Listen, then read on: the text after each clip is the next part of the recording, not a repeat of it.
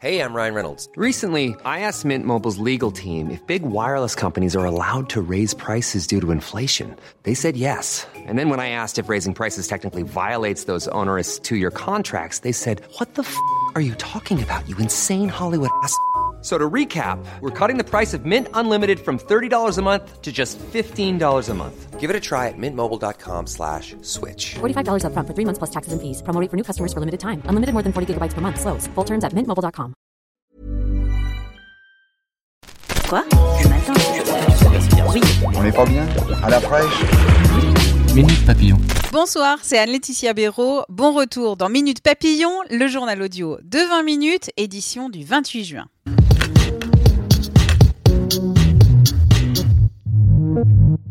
Le cimentier Lafarge, mis en examen aujourd'hui dans le dossier de financement présumé du terrorisme en Syrie. L'entreprise est accusée d'avoir financé des groupes djihadistes dans ce pays pour maintenir son activité en pleine guerre. L'accusation de complicité de crimes contre l'humanité est rarissime. Cet après-midi, Lafarge a annoncé qu'il contesterait. Les parties civiles, elles, saluent une décision historique. On vous en parlait ce matin, un Conseil européen sous tension s'est ouvert aujourd'hui à Bruxelles. La question migratoire y est au cœur des débats.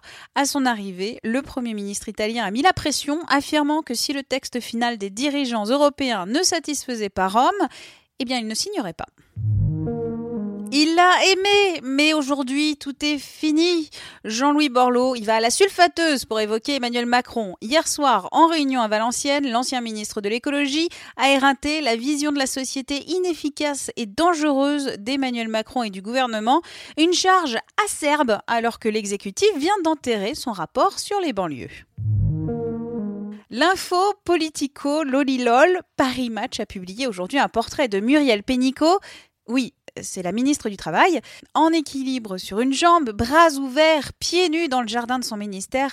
Nombreux sont ceux qui ont trouvé le cliché ridicule. Les réseaux sociaux se sont emparés de la photo, l'ont détournée, cela donne la ministre sur l'un des poteaux de Colanta ou encore Karate Kid. Bref, on s'enjaille aujourd'hui avec la communication gouvernementale. Derrière l'invention de l'année se trouve Philippe Frenzel de l'université d'Aalen en Allemagne. Le jeune homme a créé un airbag pour smartphone. Adieu écran lézardé, voire fracassé.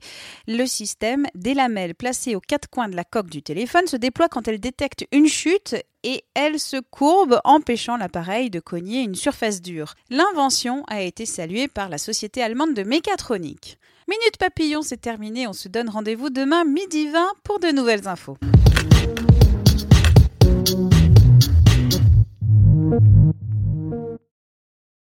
On ne va pas se quitter comme ça. Vous avez aimé cet épisode? Sportif, généraliste, sexo ou scientifique, varié mais toujours bien informé. Découvrez les autres podcasts de la rédaction 20 minutes sur votre application d'écoute préférée ou directement sur podcast au pluriel.20minutes.fr. Et merci de nous avoir écoutés.